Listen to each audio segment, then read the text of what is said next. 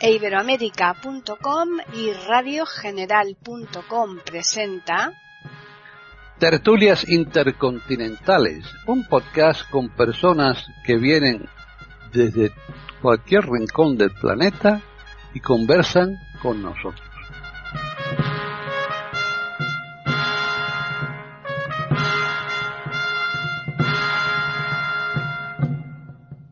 Bienvenidos a Tertulias Intercontinentales en iberoamérica.com. Soy Paqui Sánchez Galvarro y hoy está conmigo Antonio Cuellar Ruiz. Él está en Talavera de la Reina, en la provincia de Toledo, muy cerquita de Madrid.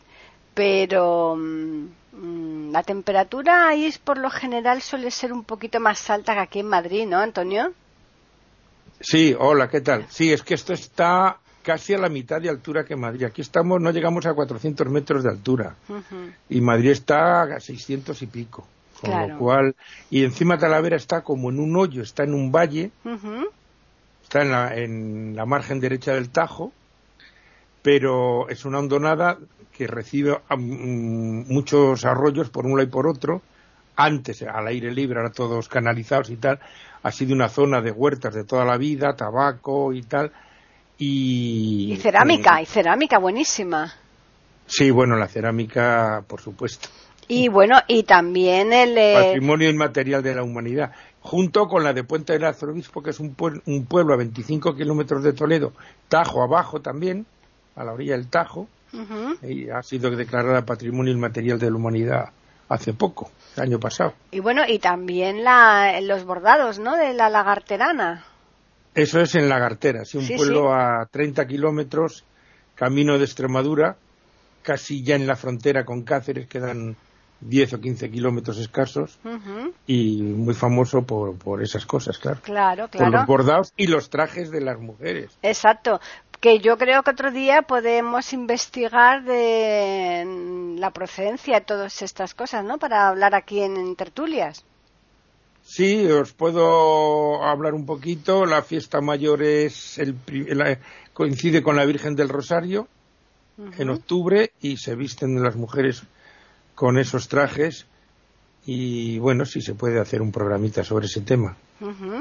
Pero hoy vamos a hablar de otro inventor. No, hoy el tema va un poco por otro lado. Sí, sí. Hoy va a veces un poquito desagradable en ciertas cosas, pero bueno. Vamos a hablar del doctor Josep Trueta Rapalle. Eh, por ejemplo, en Gerona, el hospital universitario lleva su nombre. Eh, este señor, lo que pasa es que mirando en internet he visto el mismo día, pero dos meses diferentes. Así que no sé si fue en octubre o en noviembre, lo que sí fue es un 27 de uno de los dos meses y el año sí que coincide, fue el año 1897. Nace en Barcelona, en el Poble Nou. ¿eh? Muy bien, al Poble Nou. Sí, ahí nace. Y hijo de un médico. Eh, y este chico, mm, bueno, el padre se preocupó de que tenía, eran tres hermanos eh, lo había recibido también en herencia de su... Era una familia de médicos desde toda la vida, desde 1700 y pico. Y, mm, bueno, pues empezaba el deporte, por decirlo así y tal, y el mm, padre era partidario de que hicieran deporte, con que este señor, de niño, estuvo en el Barcelona. estuvo en el Barcelona, luego eh, practicó otros deportes y al, final se apuntó a la natación que en realidad era lo que más le gustaba. Y dibujaba, le gustaba la pintura y el dibujo. Y le dijo a su padre, dice, hombre, sí, pero matricúlate en medicina. Y luego ya si quieres pinta. Y mm, ahora voy a hacer aquí un paréntesis porque eh, ahora ya no, claro. Y bueno, y cuando yo estudié ya había diapositivas y tal. Pero mm, había médicos, catedráticos de, sobre todo de anatomía y tal, que dibujaban muy bien incluso a dos manos. ¿Ah, sí? Sí, sí, sí, sí. Había un catedrático que dibujaba a dos manos los huesos y tal en las pizarras para que lo viera la gente. O sea que un poquito el saber dibujar y tal, pues venía bien, eh, y más en aquella época que ya te puedes imaginar los medios, ¿no? Claro, claro. Eh, una persona que dibujara bien era una persona muy aprovechable en ese campo, porque a la hora de dibujar órganos, huesos y tal, pues mm, hacerlo bien era muy importante y tal. Pues este hombre al final se da cuenta y dice, bueno, sí, voy a dibujar, pero en el cuerpo humano. voy a dedicar el arte a... al cuerpo. Sí, luego eh, expuso, eh, años más tarde, expuso cuadros y tal, ¿eh? ah, bueno, sí.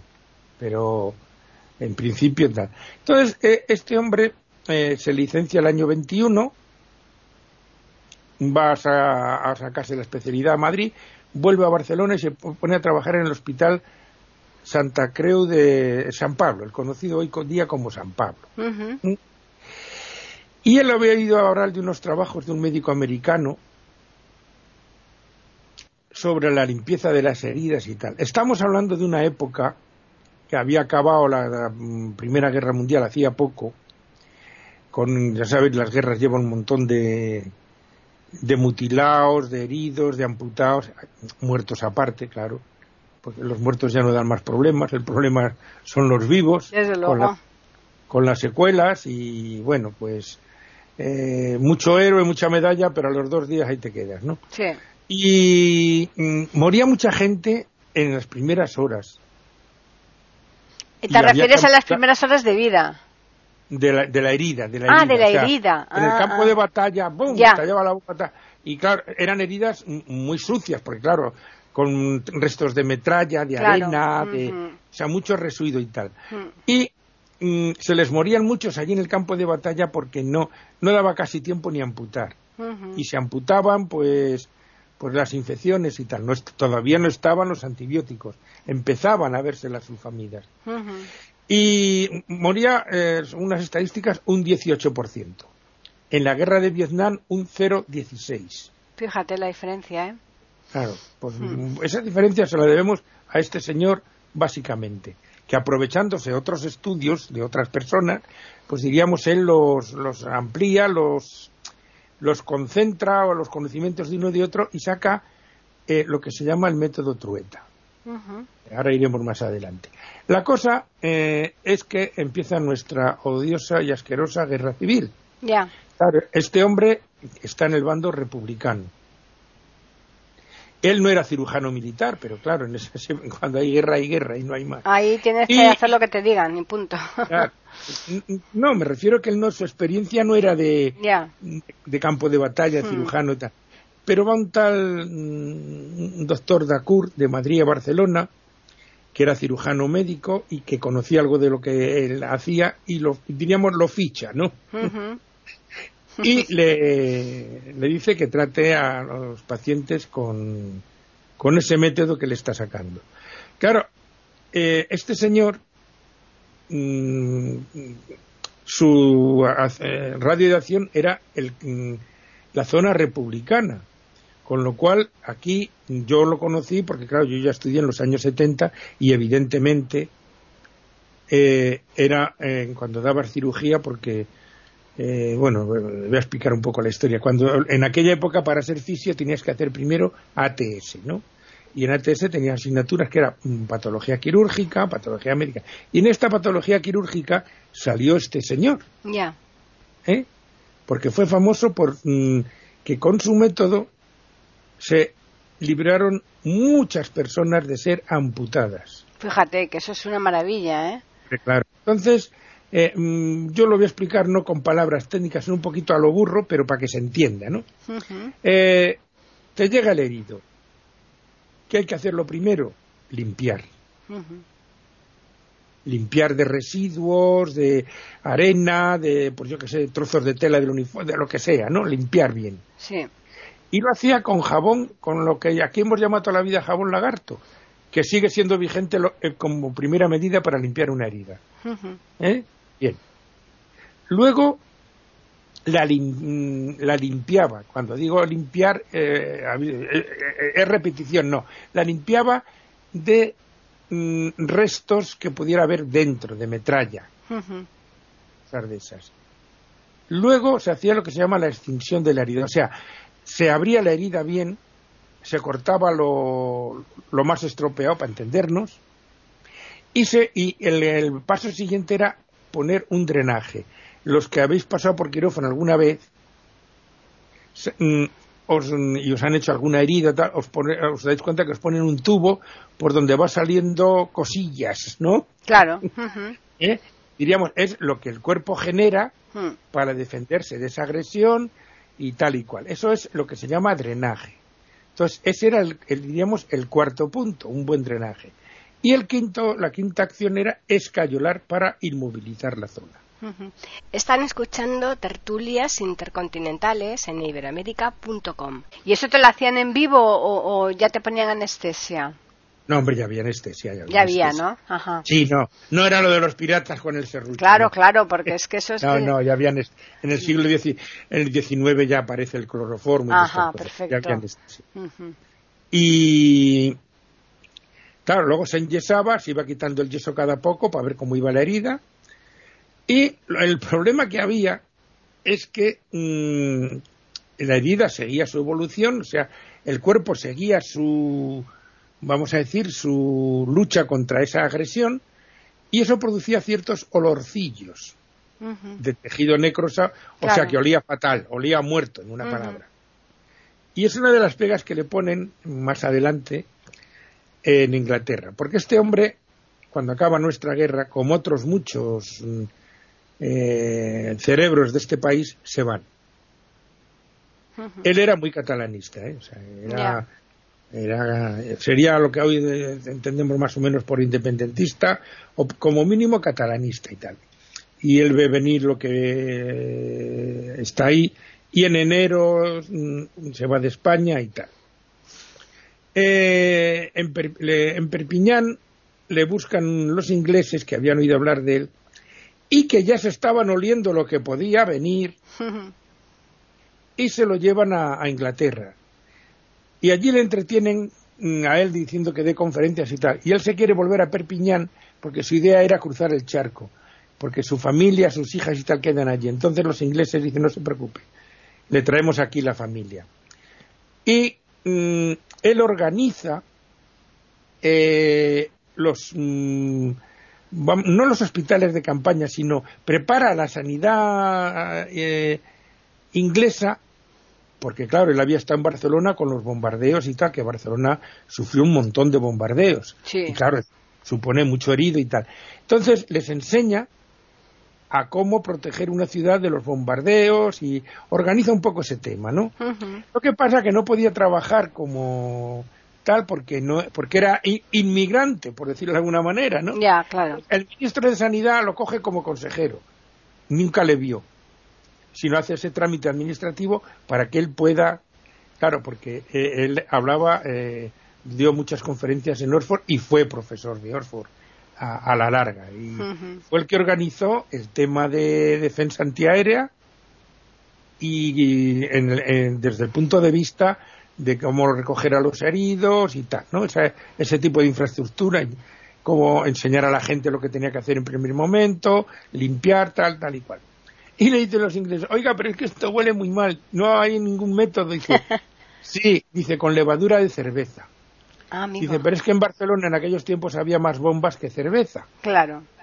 Con lo cual, y se hizo muy famoso aquí precisamente en la guerra nuestra, porque salvó el brazo de un yugoslavo de las brigadas internacionales que ya le daban por perdido el brazo y se lo salvó con este método. Claro, la gente, eh, ¿qué es lo que suele ocurrir? Tú estás en una habitación que huele mal y no te das cuenta. El que entra, sí. Claro. ¿Eh? Que, luego a los cinco, porque el olfato es uno de los sentidos que más rápido se adapta. A los cinco minutos ya no. Ya no te enteras, ya no lo, ya no lo notas. Pero escúchame, ¿y la levadura de cerveza que le aplicaba? ¿Al sitio donde lo tenía ahí eh, necrosado o cómo? Claro, deberían hacer una especie de, emplasto o algo así, con un material que no dañara la. Pues a lo mejor con agua, con. No lo sé, eso no lo explica bien, pero el caso es que aplicando eso mitigaba un poco el. El olor. El olor putrefacto de aquí. Fíjate, es que además la levadura de cerveza eh, eh, es muy buena también para las defensas bajas, ¿no? Y eh, se utiliza bastante, ¿no? En, vamos, a mí me la mandaron hace tiempo, hace muchos años, cuando Ay, pues yo nunca he ido al médico y me ha recetado un botellín. ¿Qué médico más A antipático? mí sí, sí, sí. Oye, que te lo venden en, la, en las farmacias y en otra Sí, que... sí, sí, sí. Y yo me acuerdo que a mí, que tuve una época que tenía los glóbulos blancos muy bajos y tal, y me recetaron... Y, y decías, oiga, ¿y si me lo tomo con un poquito de líquido. Pues eh, eh, ya digo, este hombre mm, se hace profesor, eh, vamos, le ponen de profesor y tiene mm, un, un busto con la la corona de laurel, porque la hoja de laurel, porque en el Imperio Romano a las personas que habían salvado de, la, de la una persona que había salvado de la muerte a, a otra le, le ponían un laurel. Este- y este hombre salvó a muchos. A muchos, cual claro. tiene un busto allí y tal. Y bueno, pues este, mm, luego también descubre el- la, la doble circulación del riñón, la mayor y la menor, porque muchos enfermos a los pocos días morían por uremia, o sea, a ver, por exceso de urea en la sangre. En la sangre, Cuando sí. vais, ¿verdad? emia, todo lo, todo lo que acaba en emia, está la sangre por medio. Ujú. Glucemia, eh, leucemia, todo lo que acaba en emia está eh, la sangre por medio, ¿no? Hmm. Entonces morían por, por un mal funcionamiento del riñón que no filtraba bien y tal. Entonces este hombre descubre la doble circulación del riñón, la mayor, y estuvieron a punto de darle el premio Nobel por este tema, pero no llegaron a dárselo. Y bueno, pues mm, ya digo, desarrolla toda su labor en, en Inglaterra y vuelve a España eh, a principios del, del 77. Ya vivió bastantes años entonces, ¿eh? Mm, sí, los 80 por ahí. O sea, viene cuando ya ha muerto Franco, le conceden ya cuando estaba casi con una enfermedad ya a punto de morir la medalla de la Orden de Carlos III y tal, porque él dice, me fui de España cuando las libertades morían y he vuelto cuando las libertades van a renacer y tal, como les pasó a mucha gente. A ¿eh? muchos, claro. Mm. Eh, Este, por ejemplo, mm, se juntó con Salvador de Madariaga allí en Londres Sí. y bueno, pues discutían de, de la situación de España, este tirando de Cataluña, ¿no? Y el otro más, diríamos, diríamos, hablaban, fíjate tú, hablaban de las de los estados autonómicos, de las lo que hoy tenemos por comunidades autónomas. Sí, o sea que un poco eh, eran visionarios, ¿no? Lo, lo, lo preve- No, lo la República ocurrió eso, o sea, Sí. eh, Galicia, digo esto, el País Vasco y Cataluña tuvieron ese estatuto de autonomía. Mm. Andalucía también quiso una cosa así, o sea que también se planteó ese. Y este era partidario de, pues, más de más una España más unida y tal. Bueno, y discutían de esas cosas. Mm. Y bueno, pues dio conferencia también en Estados Unidos, es doctor honoris causa por, por muchas universidades. Ya he dicho que el hospital universitario de, de Gerona lleva su nombre, algún colegio también en, en Cataluña, o sea que bueno, pero que ya digo, hasta un poquito en el ostracismo por ser del otro bando, del que perdió. Ya. Pero fuera se le reconoció en la labor, porque claro, es que encima vino la Segunda Guerra Mundial y ahí pudo desarrollar su, su labor de una manera, pues ya, te puedes imaginar, ¿no? Claro. Pues este es otro de esos españoles universales desconocidos. Desconocidos, exacto. esa- Y de la ciencia, no del fútbol ni de los toros, Eso es. ni del flamenco. Mm. Sí, que, el, que, que es la- la- lo penoso de todas estas cosas, ¿no? Que, que se les conozcan más fuera que dentro. Mm, bueno, es que mm, este hombre, otro que traje aquí un tal Emilio Herrera. Eh, estos mm, tuvieron que irse fuera después de la guerra. Eh, mm, a ver, este, el que hablamos el otro día, eh, Torres Quevedo. Pues claro, este país mm, nunca ha sido rico. Bueno, en la época de las Américas y aquellas cosas. Pero mm, en épocas modernas, todos estos inventos, todas estas cosas necesitan un apoyo de dinero Eso es, el dinero es lo que y falla. de inversión. Mm. Y aquí, pues, se estaban otras historias. Mm. Eh, por ejemplo, en Estados Unidos, en el siglo XIX, un señor al cual yo le tengo una inquina bastante gorda, porque era un sinvergüenza redomado, que era el señor Thomas Alva Edison, que de los tropecientos inventos que se atribuyó suyos debían de ser dos o tres, los demás se aprovechaba de los que iban allí hmm. en condiciones precarias, Tesla, el más importante y alguno más, les compraba la patente y tal. ¿Cómo le ocurrió al inventor del teléfono, que era un italiano, el Graham etcétera, etcétera. O sea que el dinero, el dinero, siempre el dinero, era lo importante. Y claro, un proyectos de este tipo, submarinos, eh, autogiros, lo otro, lo demás allá, pues hace falta dinero. Y este país nunca está dispuesto a eso. Entonces la gente se tiene que ir fuera.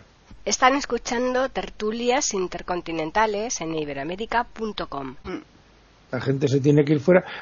Caso error, que todavía siga habiéndolo, que aquí se invierte muy poco, porque es que somos tan brutos, eh, porque claro, eh, este tipo de proyectos no es, es, diríamos, una moneda al aire, por decirlo de alguna manera, ¿no? Hmm. Oye, la, la, investigación es una moneda al aire, porque Mm, no es una cosa que tú te pongas a producir y la salga la... Eh, pues no. Es una cosa que puede haber años de investigación hasta sacar esa cosa. Entonces aquí no estamos dispuestos, vamos siempre al beneficio inmediato. ¿Qué ocurre? Que se va la gente fuera, lo descubre, eh, el país donde lo han descubierto tiene la patente y luego nosotros tenemos que pagar por esa patente que le ha hecho Para usarla. sí, sí, sí. esas cosas pasan. Hmm. ¿eh? Esas cosas pasan. Hmm. Porque aquí se ha venido alguno de Estados Unidos, español, para trabajar y se ha tenido que ir. Dijo, si es que no, es que no. Bueno, y cuantísimos españoles eh, están trabajando de tu profesión de fisio. Yo conozco varios fisios que están ahí en Francia. Sí, y que están súper cualificados allí, ganando un dineral. Y... muchos médicos han ido fuera porque les mm. pagan más que aquí. Mm. Es que, es que, a ver, es que eh, aquí nos los gastamos en Messi y Ronaldo y esta mm. gente. Para eso sí hay dinero. Para eso sí, desgraciadamente. Bueno, son entidades privadas, vamos a... Da lo mismo, pero manejan unas cifras tan abusivas que para mí me parece ya fuera de, de, mm, de, lo que se debería permitir, francamente. Yo creo que eso es insultante, que se paguen esas cantidades tan brutales, aunque sean empresas privadas. ¿eh? Sí, pues no sé si has oído que en Inglaterra, hmm. en la Inglaterra esta del fair play, de todas esas cosas que nos han vendido ellos, claro, eh, mm, salen los niños de la mano de los jugadores en los partidos. Ya y quitando los dos o tres más importantes como son el, el United, el City, el Liverpool y alguno más, ¿sabes lo que pagan esos los papás de esos niñitos por salir con los jugadores de la mano? Pues cualquier 500 libras. Madre mía. De verdad te digo que es que eso. O sea, que es que es que es sangrante. Lo único que me consuela del fútbol en ese sentido es que el que lo vale lo cobra. ¿Me explico? Sí, pero es que muchos que... Ya, ya, claro, no, pero bueno, me refiero, es que en otros sitios, hmm. en otro tipo de empresas, en general, eh, el que vale no lo cobra, se lo queda la empresa. Pero bueno, nos hemos ido de... Sí, sí, de tema, pero vamos, que es interesante para ver cómo se invierte en cosas que realmente merecen la pena en algunos países y, en otros no se le da ese valor a este hombre. Traje, bueno, Miguel Cervez era otra cosa, era otra época. Hmm. Pero em, eh, el Emilio Herrera, el, el Torres Quevedo, eh, ¿quién más he traído aquí de ciencia? No, y más, que, y más que traerá, seguro. seguro. Sí, pues, ahora mismo Herrera. Eh, bueno, ahora mismo no me acuerdo, pero ha habido varios. Sí. Ah, bueno, mm, bueno, Jorge Juan también, pero ya era el siglo XVIII. O sea, mucha, mucha personaje que, que no que el, español medio no conoce. No conoce, no, no, no. Son personajes que han influido en la ciencia, en la geografía y en la medicina y en la ingeniería eh, una barbaridad, pero sí, efectivamente. No estamos acostumbrados. Pues nada, entonces este señor murió en Barcelona, se, se, entiende, sí, al ¿no? final murió en Barcelona, volvió del exilio Ujú. y, y murió en Barcelona, ya totalmente reconocido y tal, pero claro, es un ámbito también muy mm, muy particular, me refiero a nivel médico, por supuesto, se le conoce. Por ejemplo, otro otro médico famoso que tuvo que ir de aquí, que del Hospital de la Seguridad Social de Valladolid, eh, Río Ortega, Ajá. otro médico también se tuvo que ir. Si es que, bueno, el doctor Marañón se fue, volvió relativamente pronto, pero en principio también se fue. También, O sea sí, sí, que, eh, bueno, pues eso, un régimen como el que vino, que era como el de Hitler. ¿eh? Con, con menos influencia porque tenía menos poder, pero eh, con ese tipo, de, pues ese tipo de regímenes espanta los librepensadores y la gente con con inquietudes porque No, claro. Ujú. eh, o una de dos, o te meten ahí, como hizo Hitler, mete a, a los médicos a investigarme esto y hacer experimentos mm, para mis zumbaduras. Eh, o, bueno, Einstein también se fue. De, o sea, eh, este tipo de regímenes espanta a los cerebros. Sí. Los cerebros que no se adaptan a sus. A las, a las situaciones que les quieren obligar. a- a- Claro, fíjate, von Braun Mm. eh, fue el cerebro de, mm, de las V1, V2, que luego no tuvo ningún reparo Estados Unidos en ficharlo y meterlo en la NASA, claro. Exacto. Ujú. Pero bueno, En fin, bueno, pues la verdad es que ha estado muy interesante que nos hayas traído aquí a la figura del doctor eh, Trueta, que desde luego yo estoy segura, como tú dices, que una inmensa mayoría de los oyentes eh, no, no, no, no, no lo conocen. Y a partir de ahora, por lo menos, ya van a saber que existía y lo que lo- todo lo que hizo para la humanidad, ¿no? claro, y ya aprovechamos para la gente, cuando te- se haga una herida, eh, lo primero, agua y jabón de este tipo. Nada de, oxige- de agua oxigenada, alcohol. eh, primero eso. Luego ya lo otro. ¿eh? Pero eh, eso es muy importante. Parece un poco. ja, pues vaya. en esta época, que tantos adelantos? Sí, pero hay cosas que siguen siendo básicas. Y esa es una de ellas. Limpiar bien una, una herida con ese tipo de De jabón. agua y jabón. Ajá.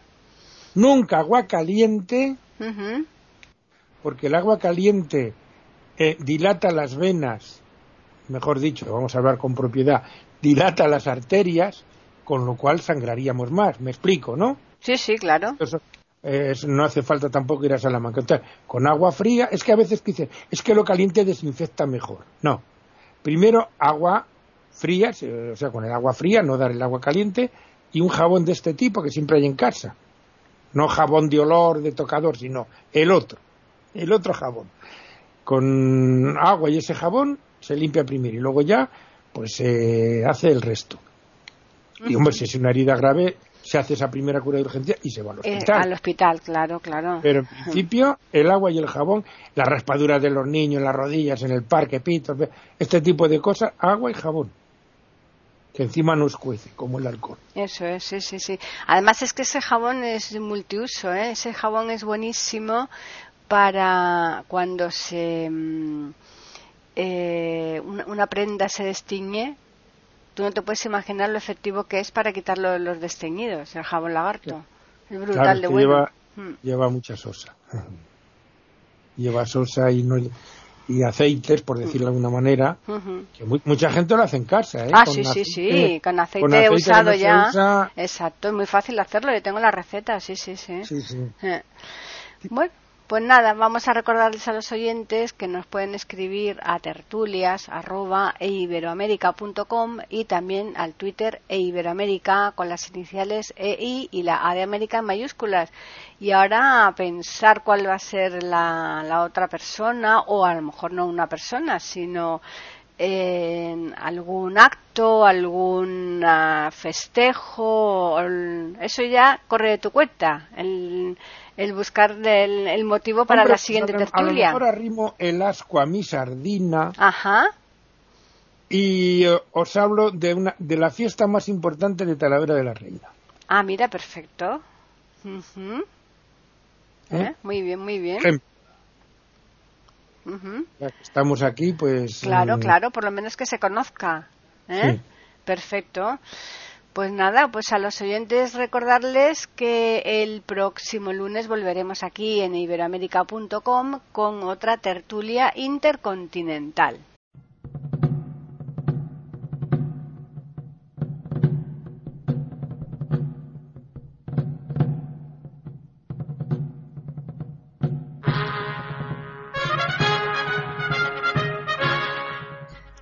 Acabamos de ofrecerles el podcast de tertulias intercontinentales Aquí en iberoamérica.com y radiogeneral.com.